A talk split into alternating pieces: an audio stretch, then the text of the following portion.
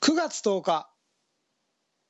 あのーまだ2回だけなんですけど、あのーバッティングセンターにこの2週間ぐらいで行ってます、でこれね野球やってないんですよもちろん。でもなぜ行ってるかというとそのまあ肉体改造を始めて、まあ、トレーナーのね進藤君に見てもらうと体のね右回右の回線のさせ方と左の回線のさせ方の可動域が全く違うんですね。でディスクをずっとバックハンドで投げ続けてるんで右投げのフォロースルーをやってるんで右側にはグーって回ってくるんですけどテイクバックの時の左側に要は左投げの人のフォロースルーの形左側の左の回線が全く何度も違うんですよ。何度って角度ね、うん。右と左で。それでこの左がもっとスムーズになれば勝手にテイクバックが大きくなるよっていう話を話というか、まあ、実際にねそれを2人で確認して何度違うからここは直さなきゃダメだよねって話をしていろんなストレッチの仕方を教わってで左で投げないのって言うからもうちょっと最近そんな時間もなくてさって話をした。らその野球やってた時の僕両打ちだったんで右打ちの時のそのフォロースルーの形だよねっていう話になってあじゃあ手っ取り早いなバッティングセンター行こうかなと思って。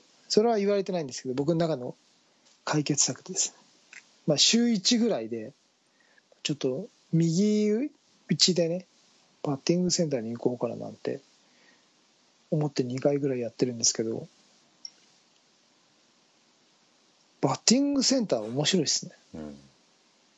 なんか久々に野球人の感覚を思い出すとともに、まあ、これでちょっとねその可動域なんかがひついてくるといいのかななんて思いながらやってます、えーディスクゴルフは一生できますから。はいあの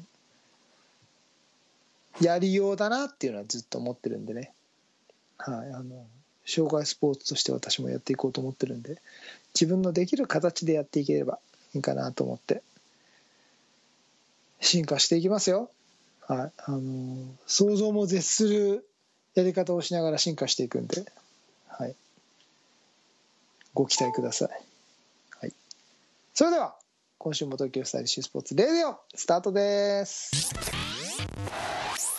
Tokyo Stylish Sports Radio. 皆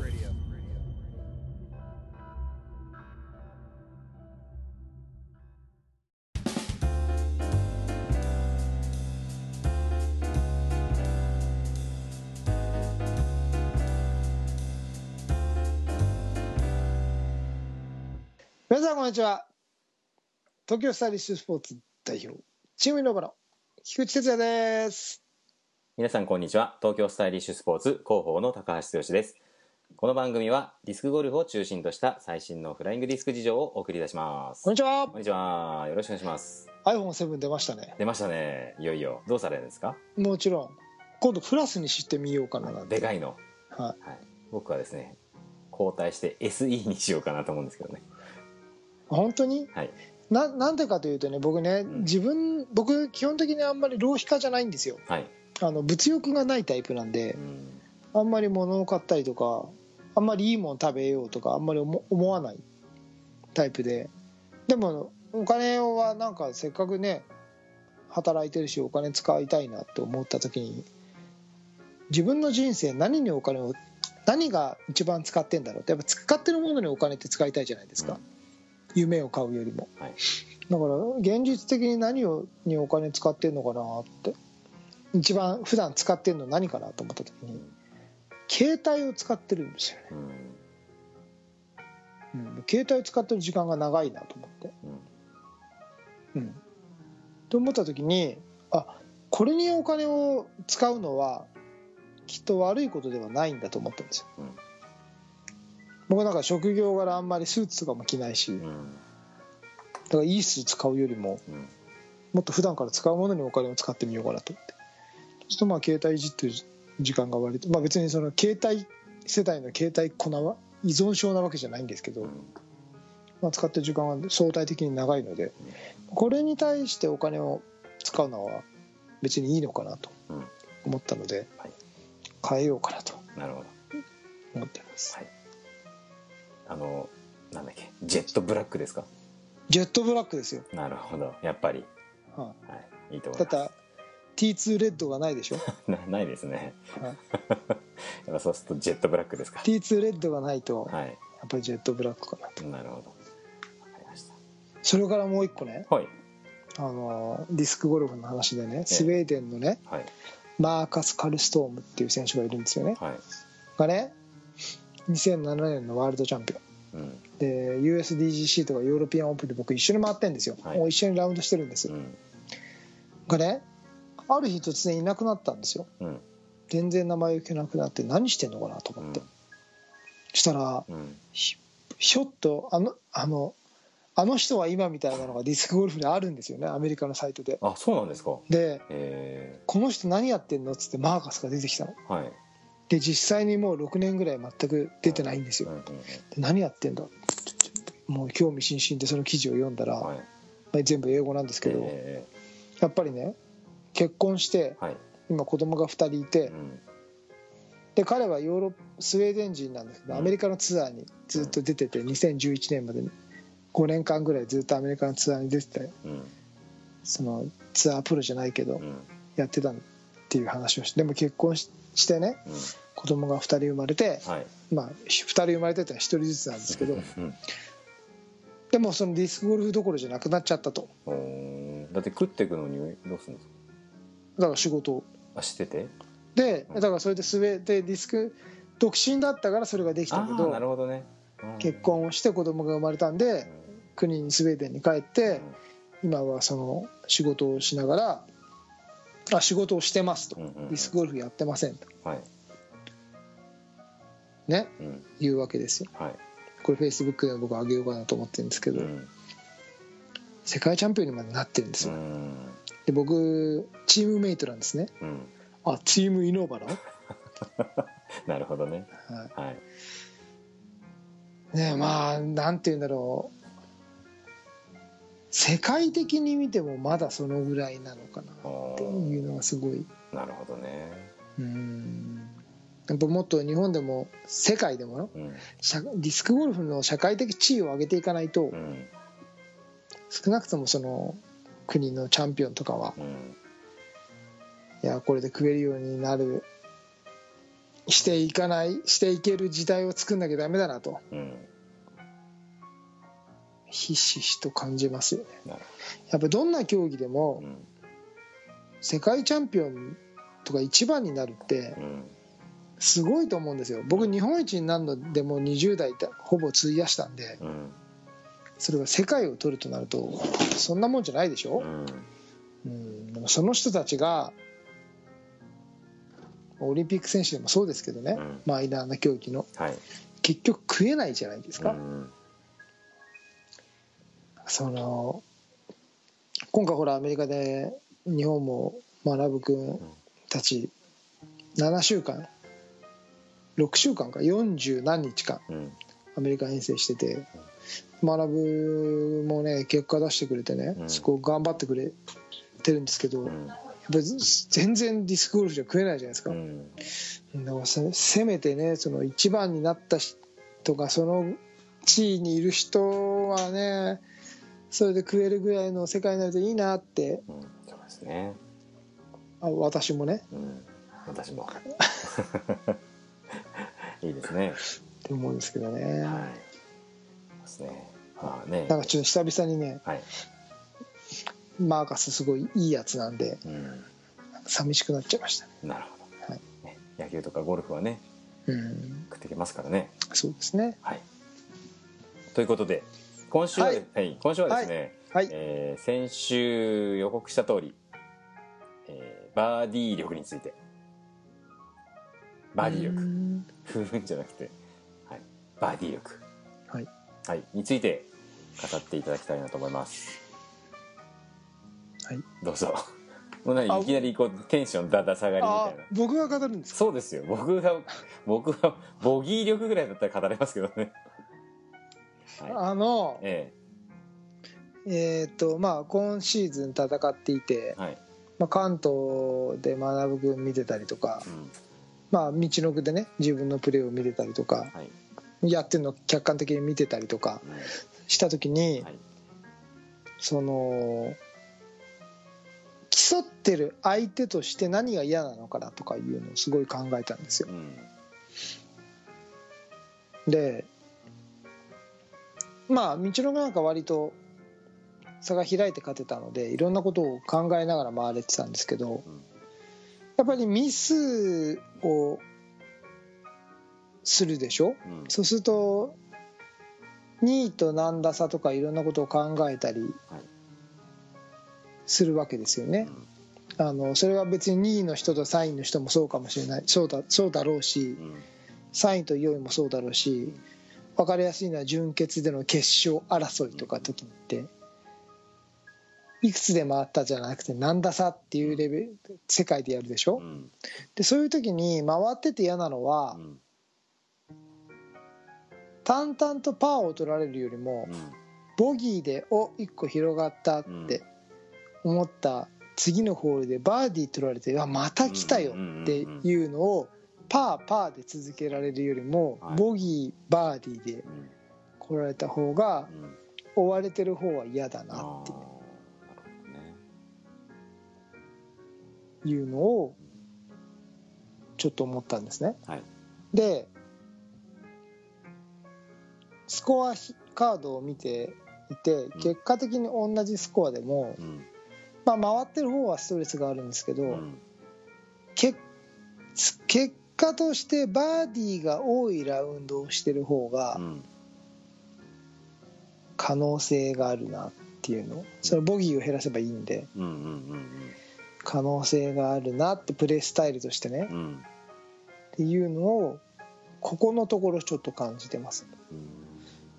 でもこれって実は僕のプレースタイルと全く真逆をいくもので僕は難しいそう,、僕は難しいコースをひたすらパーを取り続けて、うんあれこの人また上にいるよっていうのが僕のスタイルなんで、うん。うん。ちょっと僕のスタイルとは逆行はするんですけど、はい。やっててうわーこの人ダボったとか、うん。別に僕はそういうことあんまり思わないですね、うん。僕は結構淡々と回っちゃうんですけど、例えばそういうふうにはこの人ダボったと思った時にあれバーディーバーディー。うん。あれ帰ってきてる。うん。っていうそのバーディーを取れる力っうん。ていうのが大きいなっうんていうふうにここのところ感じてますね。うん。それはなんかあの例えばさせなんの淡々とパーで回っていくよりもせめてボギー取るか乗るか反るかじゃないけどバーディー取るかみたいな試合運びをするってことなんですか？あのー最初は乗るか反るかっていうスタイルだと思うんですよ。はいそれをそのスタイルで戦うっていうのはね、うん。だけどあのその成長曲線っていう意味です結果的にどうなるかっていうところでそういうプレーをしていく人の方が、うん。あの伸びていった時にバーディーを取る力が強いんじゃないかなと思うんですよ。なるほどね。うん、それがそのスタイルで成長していった人が、うん。まあ、今までボギーを取っていたところをクリアできるようになった時うに、ん。バーディーを取るスタイルバーディーを取る力っていうのが強いのかなっていう。うの、ん。なるほど。うん。僕がこの中途半端な位置で止まってしまってるのは、うん。僕はそのいかに抑えながらうん。ミスを減らして上に行こうっていうところのスタイルで難しいところでリスキーなバーディーは狙わずにうんうんだったらパーでうん。取れるところを取ってこうっていうスタイルでずっとやってるんですよね。はい。あんまり素人には面白くないです。ね玄人好みなスタイルなんですけど。うんうんうんうん。そうすると自分の伸びしろに限界が来るのかなっていうのを。もう若くもないんでね。なるほどね。はい。っていうのをちょっともうちょっとそのアグレッシブさうん。その木をてらうじゃないんです。最初は木をてらってるのかもしれないけど、うん。これができてくればうん。それは立派な攻め手になってくるし、っうん。ていう攻め方を自分でやっていかなきゃいけないのかなっていうのを、うんあくまで世界っていうところにね視野に入れた時にね、うん。うん、思う思うんですよこのところ。なんかあれですよね。その40を前にしてそういう発想になる T2 が興味深いですよね。大体ほら守りに入るじゃない。うん。変な話ですけど。うん、年取るとね。僕今まで今までなんて言うんだろう。あんまり攻めてなかったんですよね。うん。あんまりリスクを負うことに対してそれを良しと思ってなかったので、うん。今までの人生ね、はい。全てそうですよ、うん。やっぱりその T2 が T2 であるためにうん。やっぱりスタイリッシュでかっこいいでしょ、うん。それを守るためにはド派手なかっこ悪いことはできないわけですよ、なるほどね。うん。っていうのをもうほらおじさんになったしうん。白髪も生えてきたしうん。ハゲてきたし。そうなんですか？やっぱ TSS といえばハゲでしょ、まあねだからそう仲間に入るためうにん。必死なんですよ僕は。そっか。その時にはい。もういいかなと。うん。そのかっこいい T2 やってなくていいかなっていうのは。おいぶし銀っていうこう道もあると思うんああでそうそれはいいと思いますね、はい。まあいぶし銀の人はだって派手な感じじゃなくてもいいわけじゃない？そうですね。うん。で僕は T2 に対してのブランディングっていうのをなんて菊池哲也が T2 をブランディングしてたんで、はいはい。あのゲームの時の T2 の振る舞いとかをうんうん。僕は考えてやってるんで、あの例のプレイヤーズパーティーでもあんま笑わないっていうブランディングですよね。あそうですそうです。はい。それはね完全にやってるんですよ僕は、うん T2 に対するブランディングを、はい。だけどそこももうちょっとずついいかなって、うん。でもまだねもっと若い人たちに出てきてもらわないと困っちゃうんですけど、うん。なんかそれもだんだんだんだんだんだんだんだんいろんなことでシフトチェンジ僕もねしていきながらもちろんそれはプレイヤーとして成長していくためのシフトチェンジなんですけど、うん別に諦めてるわけじゃないんですけど、うんはいっていうのもしていかないとなっていうのをうん思った時にうん何が必要かなと思って僕はもっとバーディー力うんその守って守ってミスって消えてくっていうと相手にプレッシャーがないんで、うん。まあ、そこでミスらないから残ってるんですけど、うん。でももっとこれで僕がバーディー取ってバーディー取ってバーディー取ってって攻めてったらうん。違う結果が生まれることもあるのかなって。良くも悪くもだと。結局ね2人いないんでわうん。分かんないんですけうん。どだけどそのそれができることによってはい。もっと違う自分が見えてくるのかなと。うん。なるほどねを感じたんですね。はい。じゃあそのなんつうの？前はコンスタントにパーでこう、まあ、安定路線でね行ってて、えっとバーディー力って思ったきっかけっていうのはさっき冒頭で言ってたあの学君と回ったりとかそういうとこを見てなんですか？やっぱり。まあ日本だとね学のプレースタイルってのはすごい刺激になりますしね、うん。あこんなことやるんだと思って、はいはいはい彼がやっぱり日本にいてくれることじゃってあの引っ張られるレベルっていうのがある。すごく高くなってくると思うし、うんはい。もう僕が引っ張られてちゃダメなんですけどね。もっと若い人がどんどんどんどんねはい。そこに引っ張られてどんどんどん同じような真似してったりとかね、うん。そうのなってくれるといいんですけど、はい。うん、あとはもう単純にその自分が回っててうんどういうポジションでプラスプレッシャーを受けてるとかうんう、んうん、こういうスタイルの人が来ると嫌だなって思うところでそれをすごく感じているので、うんなるほどね。うん。はい。はい、わかりました。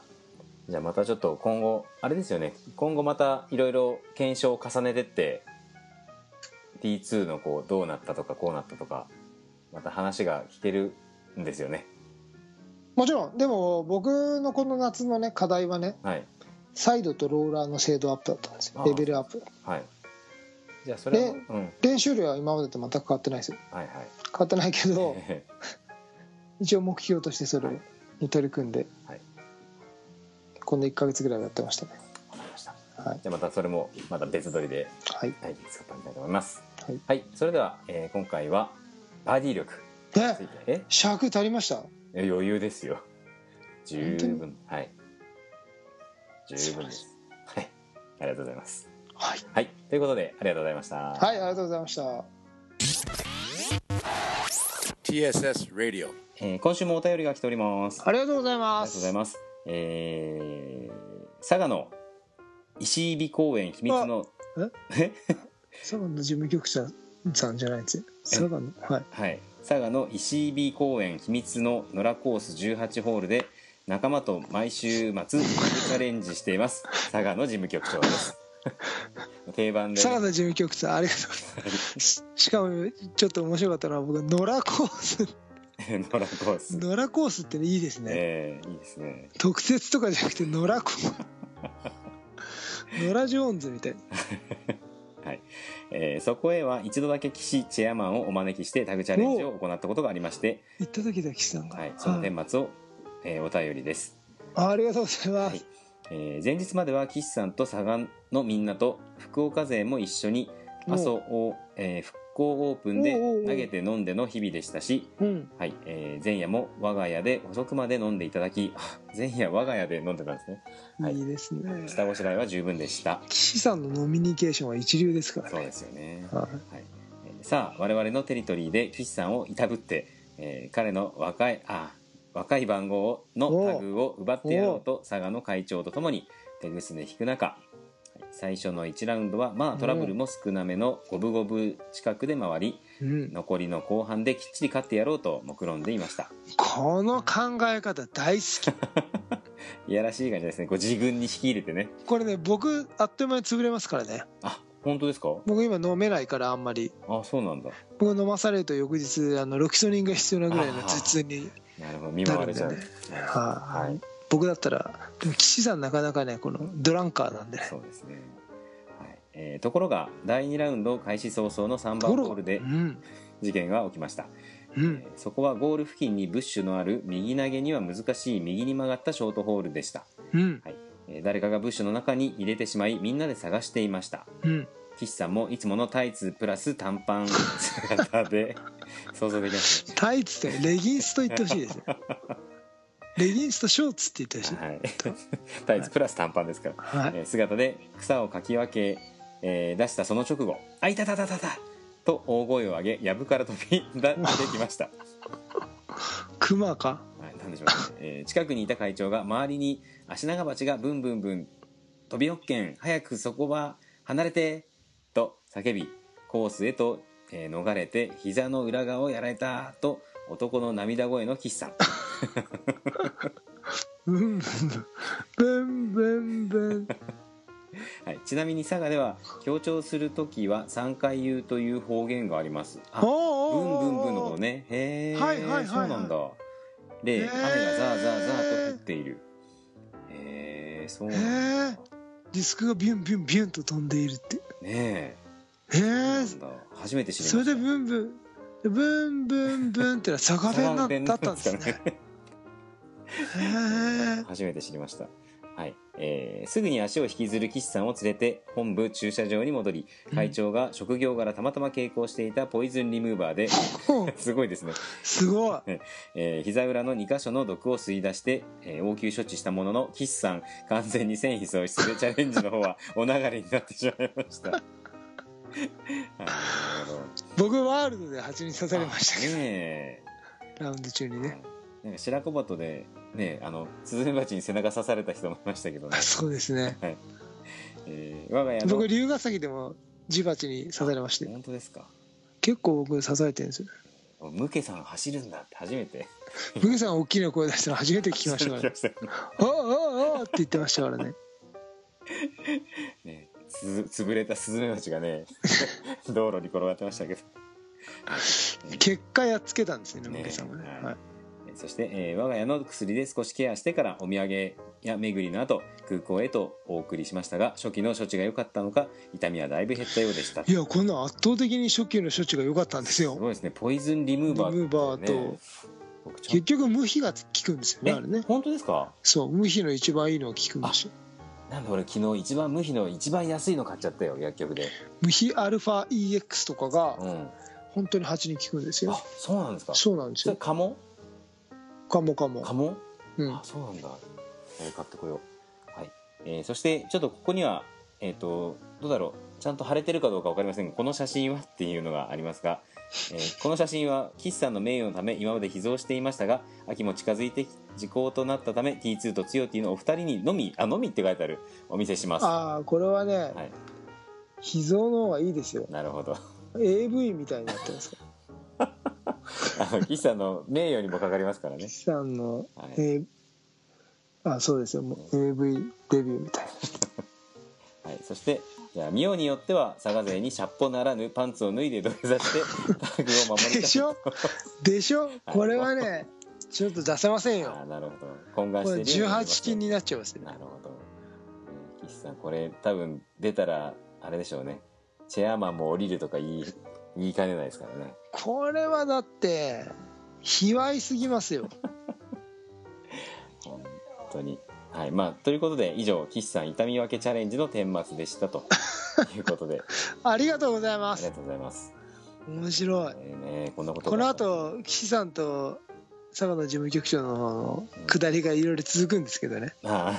ここはちょっとラジオではなしでそうねですね、あれですねブンブンブンとかねちょっと勉強になりましたね。ね勉強になりましたね。はい。ということで。はいそれではえっ、とですねもう一通お便りが来ておりますよ、おえー。今週もす普通歌スペシャルにします。ね2通ですけどね。はい、えーそれではラジオのお礼ということで、おえー来ております。はいありがとうございます。これはですね、えー先週の8人のママさん。おありがとうございます、はい、あの恋愛相談の、はいえー先週の配信で取り上げていただきありがとうございました。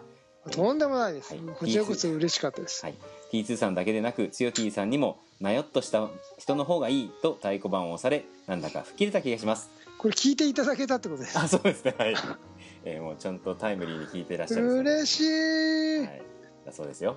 はい、はい。ということでねまた。あそれだけですか？えーそれあもうショートなああ、はい。もう吹き切っちゃってください、まずはお礼までということでしょうかね。まああれですね。うちらうちの杉淵をぜひ。あね。そうですよ。はい。ちょうど合うかもしれないんでね。杉渕君聞いてたら連絡ください。よろしくお願いします。いやいやいや。やりましょう。ねはい。あの8人のママさんにねあと2人ぐらいうん。3人ぐらいちょっと見繕っていただいて 私と強 T と岸さん。あ岸さんとつと杉渕君の4人44 44でね。バランスがいいでしょその方が。3人既婚者ですけどね。いやいやバランスが大事あです。バランスがね。はい。わかりました。ぜひ吉祥寺あたりでぜひ、ああいいですね。はい、よろしくお願いします。おしゃれな街でやりましょう。ということで、えー今週のお便りでした。ありがとうございます。はい。TSS Radio. 今回のテーマはバーディー力というテーマでお送りしました。そんな話でしたっけ？そんな話ですよ。もうね本編話してからだいぶ時間経ちましたからね。そうかクレジットカードと車の話しかしてないからそっちかと思いました、はい、本編がそっちかと思いましたね。来年の夏はクレジットカードにしましょう。あそうですか。わかりました。ひ岸さんの列車の電車の話じゃないんですね。あそれも新幹線ね。はい。それもいいかもしれないです。はい。はい。バーディー力大事ですよ。はい結構真面目に喋ってますからね、はいうん。はい。自分のプレースタイルえをね。ーはい。占うというか。はい。はい。久しぶりにね本編でディスクゴルフの話をしました、ね、しっか聞いていただければ。久しぶりじゃないですよ。そっか。ディスクゴルフの番組ですから。わかりました。はい、えー東京スタイリッシュスポーツレディオでは皆様からの、えー熱いメッセージをお待ちしております。恋愛相談なんかいただけると。そうですね。いいかと。あなるほど。はい。はい、はい。えーシーサーブログフェイスブックページのコメント欄。はい。ポッドキャストのレビュー欄つよ T2 つよ T 直接のメッセージでも構いません皆様今回の岸さんの面白かったですねああそうですねあんな話もぜひありがとうございます、はい佐賀の事務局長さんはい、はい、えー、Fly to the Future 東京スタイリッシュスポーツレディオお届けしたのは代表の菊池哲也と広報の高橋剛でお届けいたしましたそれでは皆さんまた来週さようなら